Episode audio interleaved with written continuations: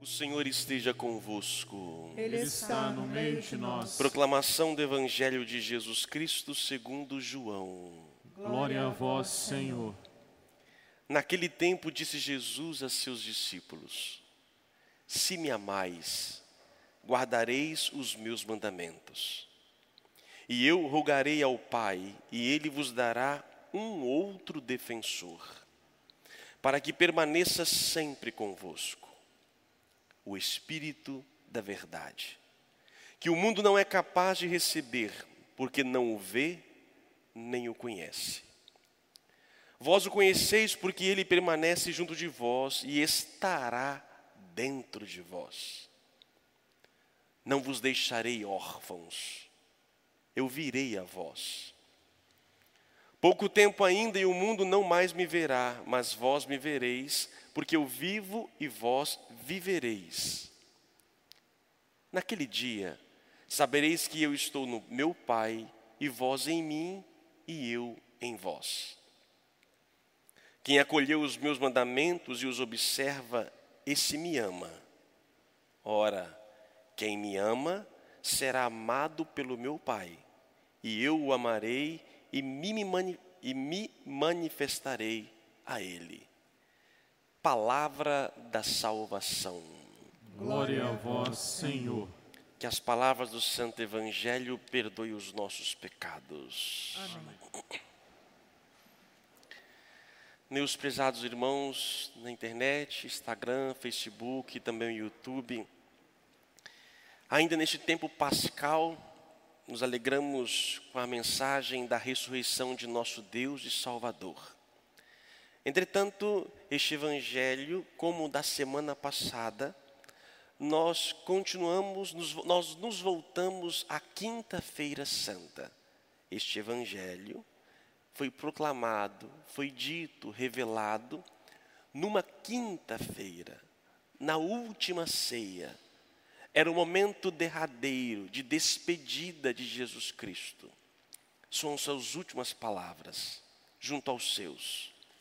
É o que nós chamamos do, do testamento de Jesus. Ele se deixa para nós. E hoje abrimos esse testamento para poder então entender e aprender com ele. Se despedir de alguém não é fácil. Eu me lembrava hoje, quando eu li este evangelho, eu me lembrava de uma história que eu passei aqui nessa paróquia, há cerca de dois anos passados. Era um casal um casal de médicos. Ela, 40 anos, e há pouco tempo havia descoberto um câncer. E em pouco tempo ela veio a falecer. E eu me lembro muito bem, numa, um dia 31 de dezembro, acho que de dois anos atrás, uma hora antes da virada do ano, eu fui ao encontro dos dois. Saí da missa daqui e fui ao encontro dos dois. Passei para dar uma benção. E lá estávamos nós três numa sala, eu e o casal. Embora falávamos de esperanças e acreditava na esperança que Deus tudo pode, mas em momento algum descartamos a possibilidade da morte. E naquela hora eu provoquei os dois a se despedirem. tocante, triste e profundo. E ela dizia para ele o que deveria fazer quando ela não mais estivesse ali. Colocou e os dois, porque são realidades, a gente não, por mais que sejamos pessoas de esperança, de fé, temos que estar abertos a todas as possibilidades. Foi um momento muito forte na minha vida sacerdotal, e tempos depois, não me lembro quanto tempo após, ela de fato veio a falecer. Mas teve a graça de se preparar e dizer. É o que está dizendo Jesus para nós hoje. Antes de falecer, sabendo que naquela noite tudo iria começar, o início do fim, ou o fim do início, ele então fala: Olha, se vocês me amam, guardem os meus mandamentos. Aqui não é uma condição e nem uma prova de amor, como alguns pedem, ah, me dá uma prova de amor. Não, não é prova de amor. É aquela coisa, gente. Uma mãe diz para um filho: Filho, você me ama? Então por que você faz aquilo diferente do que eu estou te ensinando? Um casal diz para o outro: Ei, você me ama? Então eu estou partilhando com você quem eu sou, como eu sou. Por que, que você às vezes é agressivo? Por que, que você às vezes não observa aquilo que estou demonstrando para você? Então você não me ama, porque o que vem de você só machuca. De você, filho, só me machuca. De você, pai, só me machuca. Porque não é possível que você me ama desse jeito. Onde há o amor? É o que está dizendo Jesus. Se vocês me amam, vocês vão guardar e guardarão aquilo que eu falei para vocês, que são o quê? Os meus mandamentos. Guarda, se me amais, guardareis o meu mandamento. Se você me ama, então você vai observar aquilo que eu tenho demonstrado, que fiz para você. E eu digo, se você me ama, a mim, Padre Anderson, seja sincero, sereno, tranquilo. Observa aquilo que venho demonstrando e falando. E se eu amo você, vou tentar o máximo possível de respeitar a sua identidade, a sua pessoa. E quando a pessoa demonstra o amor, aí a gente se dá por inteiro. Um casal, quando os dois percebem que um ama o outro, automaticamente dá, dar-se um dar para o outro. Quando a mãe percebe que o filho, ou que o filho percebe que a mãe e o pai os amam, se amam, vão perceber todo o cuidado, o zelo, o carinho, a delicadeza, assim por diante. Ou seja, nós demonstramos isto quando nós sentimos que o outro nos ama. E nós demonstramos quais são os nossos mandamentos que nós deixamos. É a forma que nós gostamos de ser amados. O que está dizendo Jesus não é um, uma prova de amor, está dizendo: se vocês, discípulos, me amam, guardem aquilo que eu falei para vocês. E qual é o mandamento do Senhor? Senão o amor. Jesus coloca esse contexto, esse texto, justamente na hora em que eles serão mais provados. Pedro, por exemplo, nesta noite mesmo, irá arrancar a orelha do Malco, o soldado.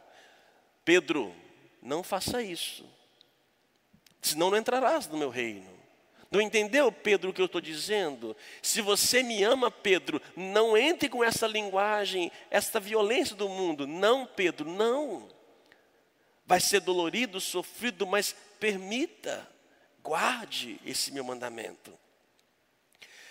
Guardar o mandamento num tempo difícil é tão complicado. Mas olha que interessante a primeira leitura de hoje nos mostra justamente um momento difícil na vida da comunidade primitiva. A leitura primeira nos mostra Filipe, que desceu a uma cidade da Samaria.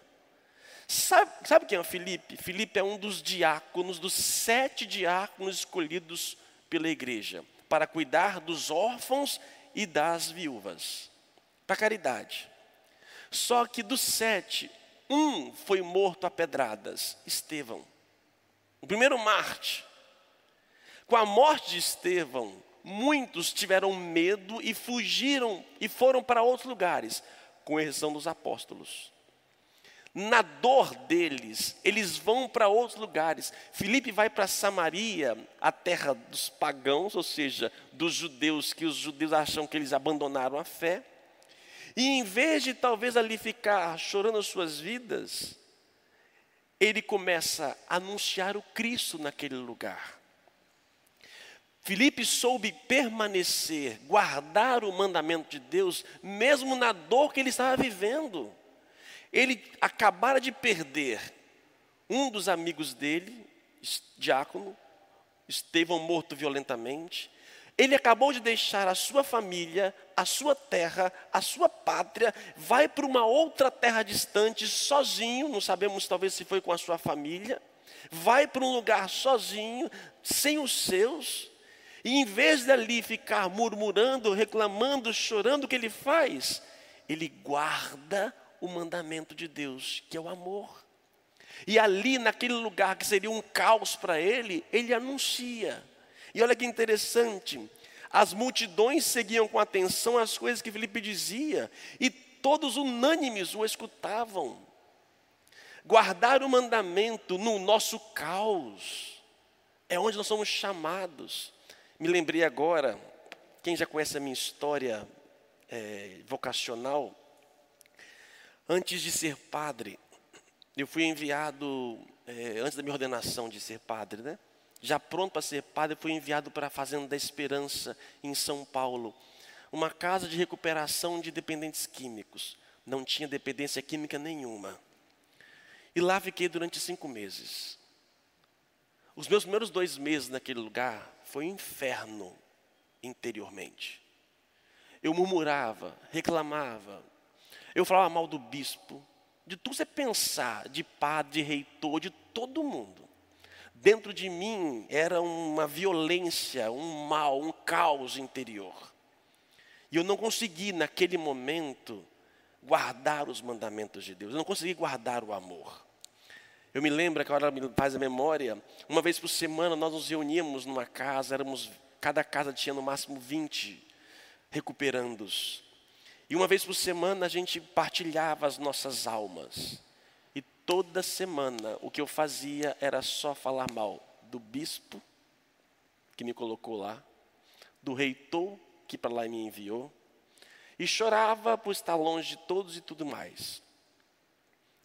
Mas ainda assim, aqueles dependentes químicos que a família nem mais queriam, eram pessoas que ninguém da família mais queria, na sua grande maioria, ainda assim no meu caos, eles viam em mim uma luz e me chamavam de quê?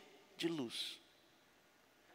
Foi quando dois meses eu levei para poder, naquele caos, tentar ver, gente, Anderson, não adianta, aceita.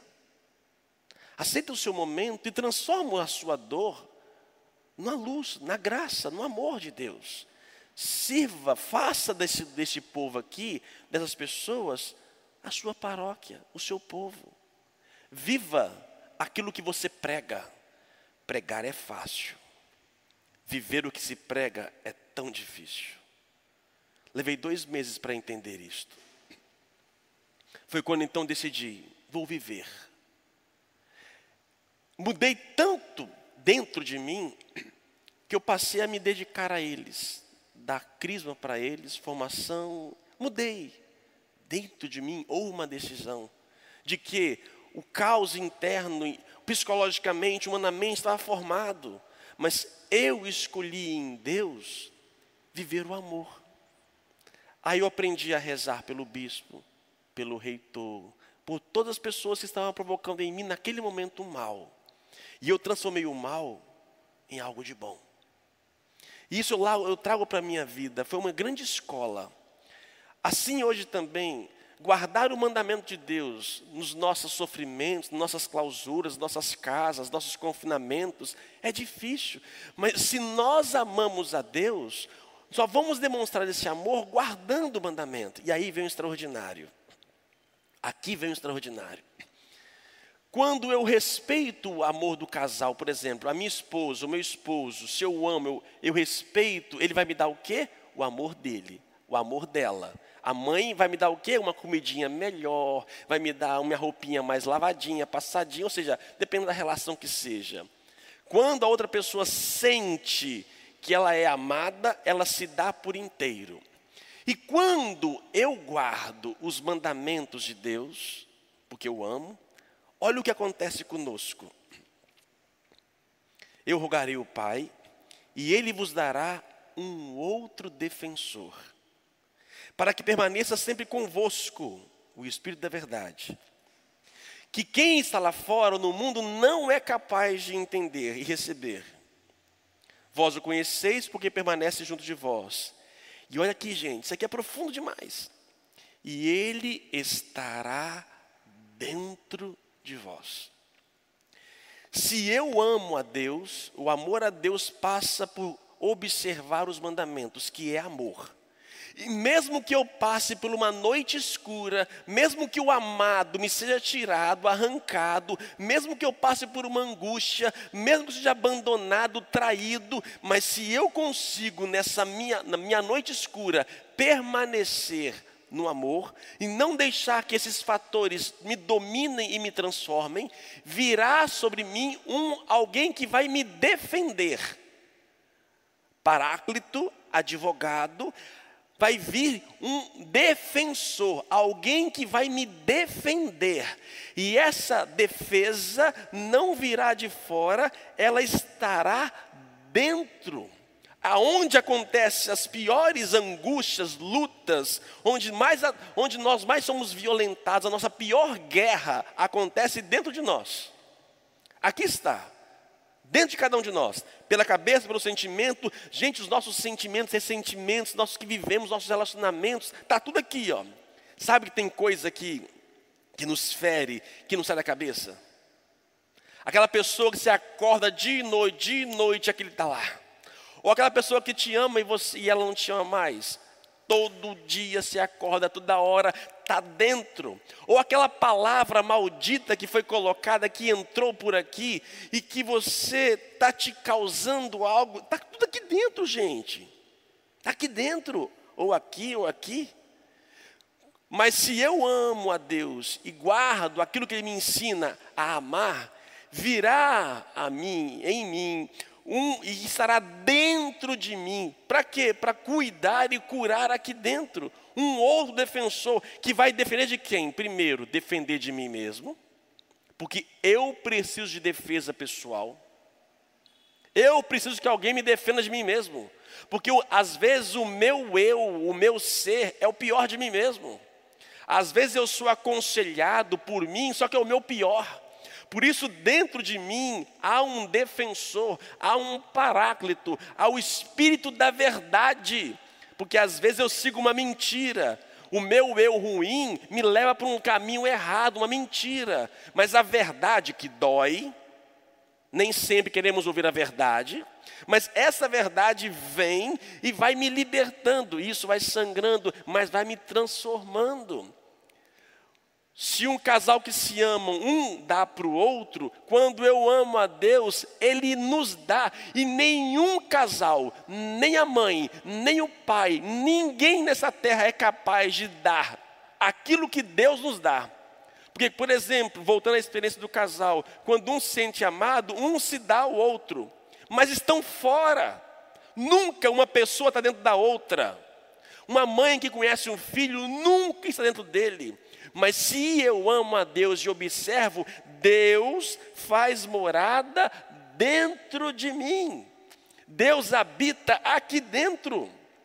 E Ele que vai fazendo o quê? Nos curando, nos defendendo, nos libertando, nos transformando. E aí Ele vai nos capacitando para justamente guardar os mandamentos, que é o amor. É graças a esse Espírito Paráclito que vem sobre nós que nos transforma. Agora, eu só o terei quando permaneço. É verdade que, sacramentalmente falando, nós o recebemos pelo batismo e pelo crisma. Você que não é crismado católico, dá um jeito na sua vida. Aproveita passando esse tempo de quarentena e faça a primeira coisa de você voltar à sua vida. Porque sacramentalmente nós recebemos o Espírito Santo. Mas nós, pelo nosso eu, vamos não perdendo o Espírito, porque uma vez o Espírito em nós, ele não sai, mas ele não vai tendo espaço dentro da gente. Por isso nós precisamos a cada vez guardar o amor, para que esse Espírito permaneça e me transforme. Porque se eu não amo, não guardo esse mandamento do amor, esse Espírito estará abafado. E quando diz aqui Jesus, o que, que é o amor, né? Mais uma vez, lembrando que no mundo grego, na palavra, na linguagem grega, nós temos várias expressões que nós, traduzimos para amor: eros, é, filia, ágape. O que está dizendo aqui Quem acolheu os meus mandamentos, observa, esse me agapa. Ora, quem me agapa será agapado por meu Pai. E eu o agaparei e me manifestarei a ele. Estou falando isso aqui na brincadeira para entendermos que o verbo aqui utilizado, que é trazido por amor, é agape.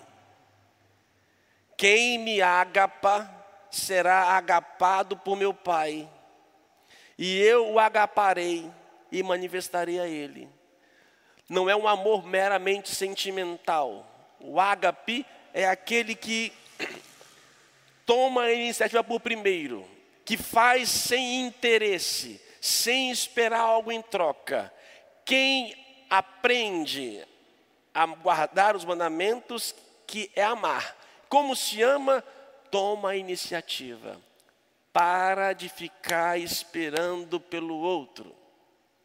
Para de ficar sentadinho no banquinho chorando a sua vida. Ágape, toma-se um banho de ágape na sua vida um banho de amor. E para de querer que as pessoas retomem aquilo por que você faz. Não esperar nada em troca. Eu sei que é um, humanamente falando, é difícil. Nós somos da troca. Nós esperamos o, o escambo, esperamos que o outro eu dou, ele oferece. O amor de Deus é, não é assim. O amor ágape é aquele que faz, se entrega. Se vier, veio. Se não vier, continua amando. É esse amor que nós temos que nos converter. Sim, existe o amor eros, de desejo, amor filia, de relacionamento, mas o amor ágape é este amor que nos faz vir o Espírito. Se eu não aprender a agapar, se eu não aprender a amar como Cristo, e aí, como é que eu vou saber que eu estou agapando ou não? Eu estou brincando com a palavra no português. Como é que eu vou saber que eu estou agapando ou não? Tem uma música de é, Padre Zezinho. Eu gosto muito, até ter essa semana né, nas homilias. Amar como Jesus amou, sonhar como Jesus sonhou, pensar como Jesus pensou, viver como Jesus viveu, sentir o que Jesus sentia sorrir como Jesus sorria. E ao chegar ao fim do dia, sei que eu dormiria muito mais feliz. Sentir o que Jesus sentia, sorrir como Jesus sorria. E ao chegar ao fim do dia, sei que eu dormiria muito mais feliz. Tem uma pergunta que me acompanha. No meu lugar, o que Jesus Cristo faria? Sim, volto a dizer, no momento que estamos vivendo, tem muitas forças, situações que nos tiram e que faz nascer o meu pior. Eu vou escolher, eu quero ser o meu pior ou eu quero agapar. Ser agape não é fácil mas é a única maneira de termos um defensor. E mesmo que eu já tenha recebido sacramentalmente, não quer dizer que eu deva perder o esforço de poder ser melhor. Decida-se por viver este amor, porque é o Espírito que virá sobre nós e nos conduzirá, assim como Filipe encontrou outros caminhos na sua dor, mas conseguiu anunciar o Evangelho. E aí eu termino, a leitura segunda também nos fala um pouco sobre isso santificai os vossos corações. Santificai em vossos corações o Senhor Jesus. Coloque, coloque santo realmente o Senhor no seu coração. E seja sempre prontos para dar razão da vossa esperança. Estejais sempre pronto para dar razão daquilo que você espera a todo aquele que vos pedir. Não sejam de, que percam essa esperança. Não, tenha esperança. Hoje estou celebrando a missa de uma pessoa, acabei de receber agora de tarde, um jovem de 40 anos. Diante da situação que estão vivendo, ele se matou. Jogou-se hoje da terceira ponte. Angustiado, Não podemos deixar que essa, essa noite escura pela qual estamos passando, que é difícil, cada um tem, cada um sabe onde está doendo. Cada um sabe qual é a dor. Mas pelo amor de Jesus Cristo, não perca a esperança. Saiba dar razão pela sua esperança. Saiba acreditar, saiba amar, mesmo ali na dor, diz aqui Jesus. Fazei-o, porém, com mansidão e respeito e com boa consciência. Então, se alguma coisa for difamados, ficaram com vergonha aqueles que ultrajaram. Seja manso e respeitoso na sua demonstração de sua esperança, de sua fé, e Deus virá em nosso socorro. Não esqueça, nós não estamos sozinhos. Temos aqui dentro de nós um, alguém que nos defende.